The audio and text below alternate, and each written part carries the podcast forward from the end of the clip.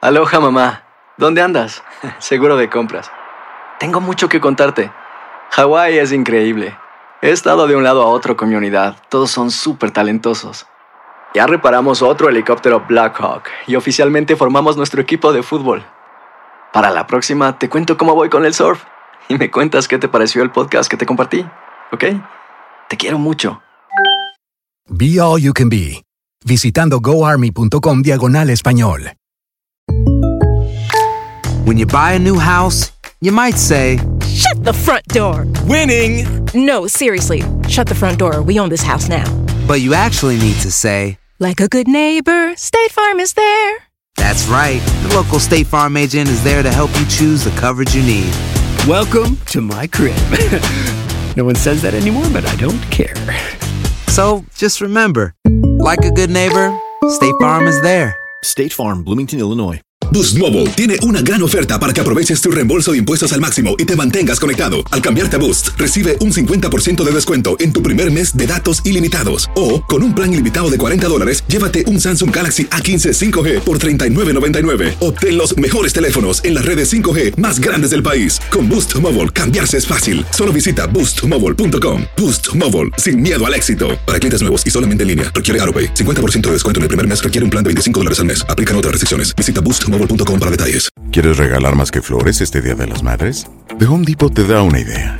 Pasa más tiempo con mamá plantando flores coloridas, con macetas y tierra de primera calidad para realzar su jardín. Así sentirá que es su día todos los días. Llévate tierra para macetas Bigoro por solo $8.97 y crece plantas fuertes y saludables dentro y fuera de casa. Recoge en tienda y sigue cultivando más momentos con mamá en The Home Depot. Haces más, logras más. Más detalles en homedepot.com diagonal delivery. El siguiente podcast es una presentación exclusiva de Euforia On Demand. Amigos, ¿cómo están? Me da mucho gusto saludarlos. Bienvenidos a Epicentro, una semana más de nuestro podcast, una semana más en el mundo de las noticias. Y vaya que el año está cerrando con eh, verdadera intensidad. Grabamos desde los estudios de Univisión en Los Ángeles, California. Gracias por escucharnos, gracias por descargar Epicentro y los otros podcasts de Univisión Noticias. De verdad, un placer estar con ustedes. El día de hoy vamos a hablar de Michael Bloomberg. Es eh, una figura de la que me han eh, preguntado muchos de ustedes en redes sociales desde que Bloomberg eh, anunciara su ingreso a la contienda demócrata, asunto que de por sí es inusual, eso es lo primero que habría que decir, a pesar de que el grupo de aspirantes a la candidatura del Partido Demócrata en Estados Unidos es quizá, ya lo hemos dicho antes aquí, el más intelectualmente robusto y diverso de toda la historia del partido. La fortaleza de Donald Trump en algunos estados cruciales en la elección del año que viene, pues ha dado pie a esto que es un fenómeno poco frecuente, inusual, que figuras del Partido Demócrata decidan sumarse a la contienda cuando faltan pues menos de 60 días para el principio de las elecciones primarias en el estado de Iowa. Generalmente cuando ya estamos eh, por diciembre en otros ciclos electorales, lo que ocurre es más bien eh, lo que también hemos visto, la salida de candidatos presidenciales, como sucedió recientemente con Kamala Harris. El grupo de candidatos más bien se va haciendo más pequeño antes que lo contrario. Lo que estamos viendo en este momento es que Sí, en efecto, hay eh, un número de candidatos que han decidido tirar la toalla, pero en las últimas semanas dos se sumaron. Uno de ellos, de Val Patrick, es menos interesante que eh, Michael Bloomberg. De Val Patrick, ex gobernador de Massachusetts, tiene pues eh, lo mismo que Bloomberg, aunque todavía creo que tiene menos posibilidades eh, Patrick de quedarse con la candidatura, pero lo mismo que Bloomberg tiene muy poca posibilidad Patrick. ¿Por qué hablar entonces de Bloomberg? Bueno, porque la campaña de Bloomberg, ma- más allá de sus aspiraciones personales en la búsqueda de esa nominación del partido, y hay que explicarlo. Bloomberg es un personaje particularmente atractivo. Decidió entrar a la política después de consolidar una de las grandes fortunas del siglo XX gracias, entre otras cosas, a una notable erudición financiera y cumplió con una de las reglas no escritas de la política en Estados Unidos, que me parece por lo demás una regla muy inteligente, que señala que lo ideal es tener una fortuna antes de entrar a la política para que no haya sospechas de que uno hizo lo indebido con uh, su vida después de estar en la política y mucho menos estando en la política. Me parece que esa, ese consejo específico le dio, por ejemplo, George Bush padre a sus hijos, eh, su hijo Jeb y su hijo George W. Bush, que hicieran fortuna, que hicieran una vida antes de entrar a la política. Y ambos hombres, tanto Jeb como George W. Bush, hicieron exactamente eso antes de ingresar a la política. Y me parece que es una buena receta. Bueno, pues así ha sido con Bloomberg. Este hombre nació en una familia de clase media, allá en Nueva York. Nadie le dio un centavo. A diferencia de Donald Trump, quien como sabemos también es neoyorquino y también es millonario, Bloomberg hizo su fortuna, eh, un auténtico dineral que es mucho mayor a la fortuna de Donald Trump, por cierto, la hizo desde la nada prácticamente. A Trump le dieron ahí un empujón muy importante económicamente hablando, con eh, eh, una cantidad de dinero considerable que recibió de su padre y de ahí comenzó pues a desarrollar el negocio que bien que mal lo ha llevado a ser un hombre acaudalado. Bloomberg no recibió nada más que la posibilidad de una educación. Después de hacer la fortuna que hizo, decidió entrar a la política. ¿Cómo? Bueno, en la alcaldía de Nueva York. Y gobernó Nueva York por tres periodos. La alcaldía que encabezó Bloomberg no estuvo exenta de polémica. Su política de seguridad, por ejemplo, fue muy criticada. Se le señaló de que incurría mm, pues en eh, un cierto sesgo racial y que podía pues eh, en ese sentido funcionar más como una suerte de perfil racial que dañara a las minorías antes que una política de seguridad eh, imparcial y de verdad productiva. Pero lo cierto es que Bloomberg gobernó con éxito durante tres periodos, incluidos los años cruciales que siguieron al 11 de septiembre, y gobernó además con imaginación progresista. Nadie puede decirle a Bloomberg que ha sido nada más un alcalde de Nueva York sin eh, proyectos originales, sin propuestas polémicas también, sin duda, pero que fueron a su vez innovadoras y originales, siguiendo la agenda progresista. Es decir, no pasó desapercibido en la historia de Nueva York, nada más por el hecho de que haya, de que gobernó la cantidad de tiempo que gobernó, eh, uno podría decir eso, pero además la manera como gobernó, creo yo, que eh, confirma que Bloomberg dejó, dejó huella. Con esa trayectoria profesional y política, además de que cuenta con recursos personales casi inagotables, Bloomberg podría haber sido un eh, candidato ideal para el Partido Demócrata y digo que podría haber sido porque la realidad es que si Bloomberg hubiera decidido entrar a la contienda desde el principio, a lo mejor la historia hubiera sido otra. No lo hizo porque en aquel momento eh, según ha explicado la gente alrededor del propio Bloomberg, em, el exalcalde de Nueva York consideraba que los candidatos que se estaban presentando a la contienda eran lo suficientemente robustos, potentes como para pensar en vencer a Donald Trump. Pero las cosas aparentemente cambiaron dadas las encuestas recientes en estados cruciales que muestran que Trump en esos estados cruciales está todavía eh, eh, llevando la delantera, que Bloomberg decidió, bueno, si estos señores y estas señoras no pueden, alguien tiene que hacerlo y esa persona tengo que ser yo.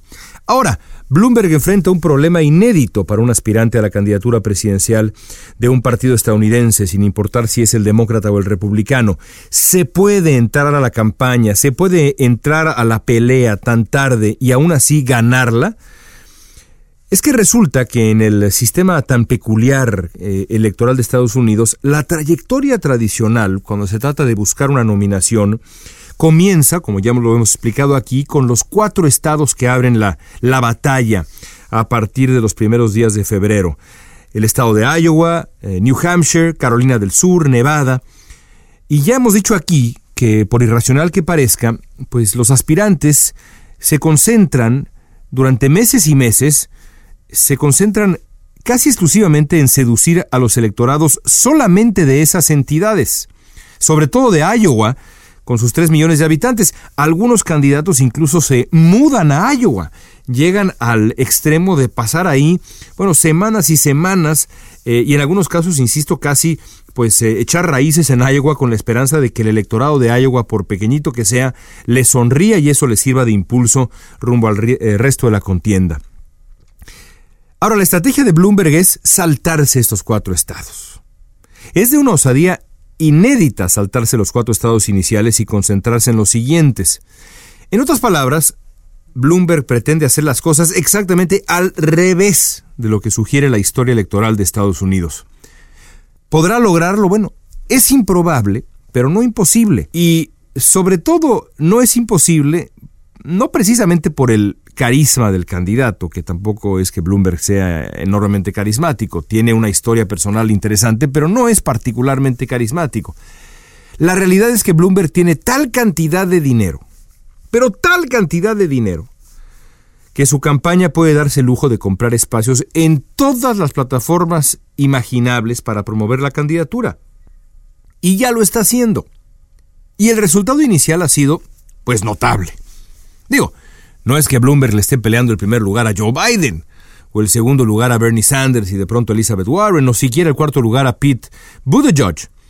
Pero sí le ha significado esta inversión tan considerable de anuncios a lo largo y ancho de Estados Unidos, le ha significado un brinco eh, porcentual considerable, insisto, para eh, pues colocarlo, digamos, si no entre los favoritos, sí entre ahí un grupo de aspirantes que rondan el 5 o 6%, que para el tiempo que tiene Bloomberg en la contienda, pues la verdad es eh, un brinco digno de considerarse. Brinco que ha comprado la lana de Bloomberg. Punto y se acabó.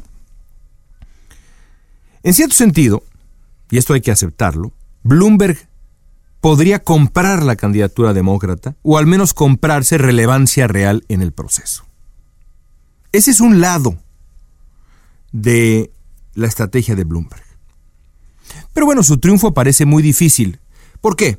Por muchas razones, además de lo complicado y lo inédito que sería un triunfo en las circunstancias que ya describí, también es difícil porque el ex vicepresidente Biden y uh, Pete Buttigieg ocupan en este momento ese espacio ideológico en el que quiere entrar Bloomberg, el espacio ideológico de centro, los moderados. Y Bloomberg quiere entrar ahí de manera tardía. Me parece que es demasiado tardía. Creo que es demasiado tarde. E incluso creo que si hubiera entrado antes, Bloomberg no es el tipo de persona eh, dado, dado también eh, eh, su falta de carisma, como para quedarse con la candidatura. Quizá me hubiera yo equivocado, nunca lo sabremos. Me parece, eso sí, eso sí lo sabremos, que es ya demasiado tarde. Pero incluso en la derrota, la figura de Michael Bloomberg podría ser fundamental en la batalla contra Trump en noviembre.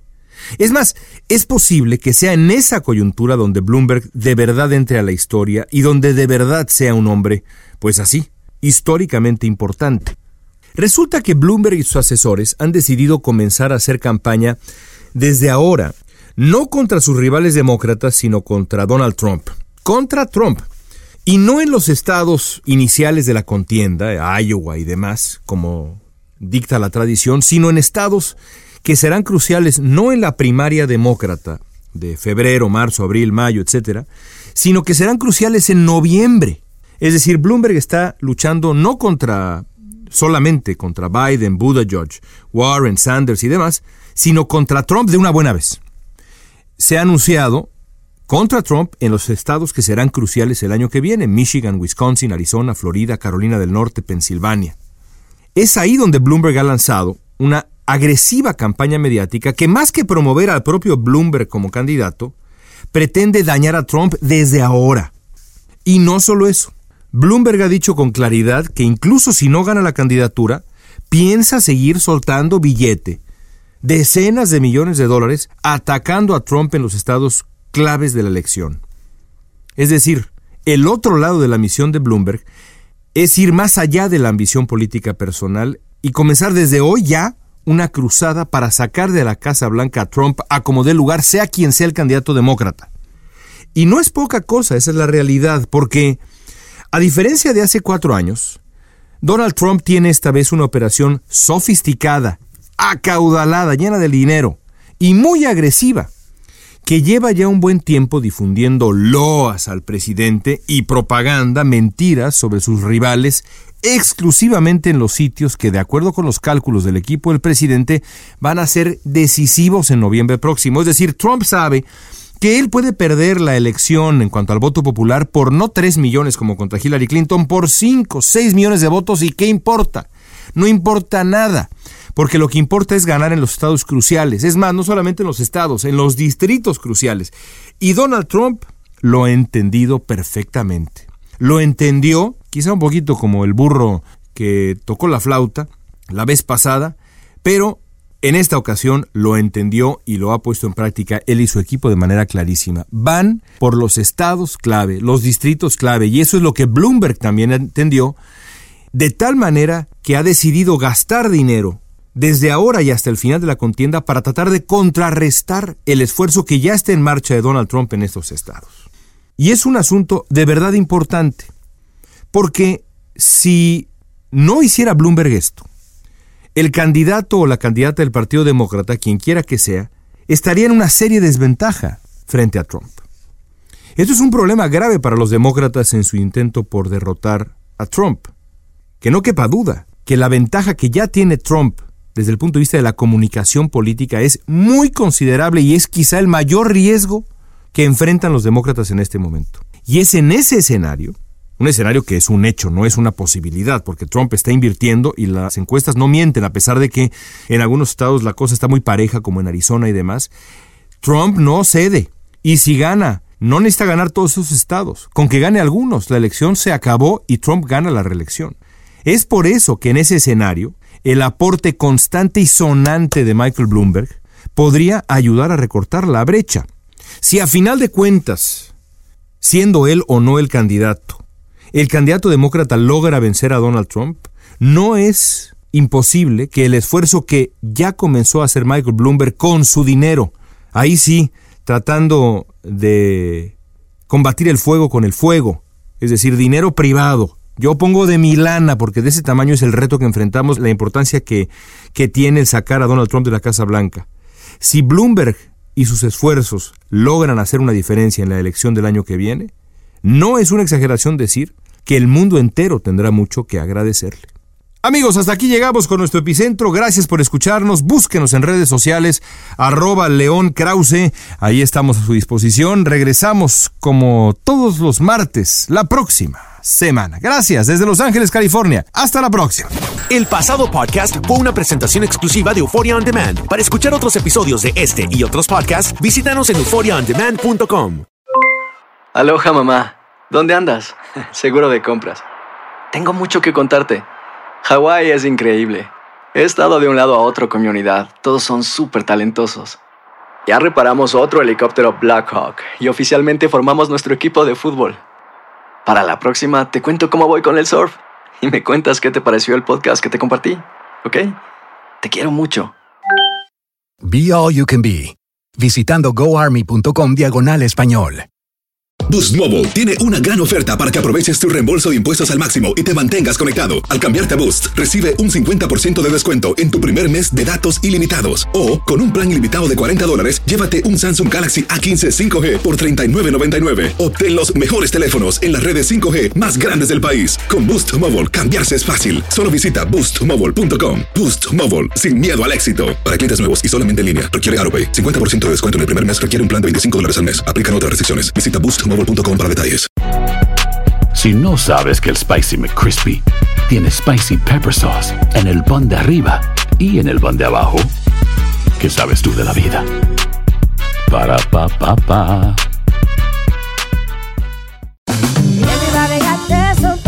La venta para amigos y familiares de JCPenney está de vuelta. Desde lunes ahorra 30% extra en artículos por toda la tienda. Esos son ahorros adicionales por encima de nuestros precios bajos. Dile a tus amigos, ven con tu familia y ahorren en grande. No olvides, ya se acerca el Día de las Madres. Y tenemos todo lo que mamá quiere: joyería, belleza, salón y tarjetas de regalo. JCPenney, vale la pena. Cupón válido del 29 de abril al 5 de mayo en selección de estilos. Aplican exclusiones. Detalles en la tienda jcp.com.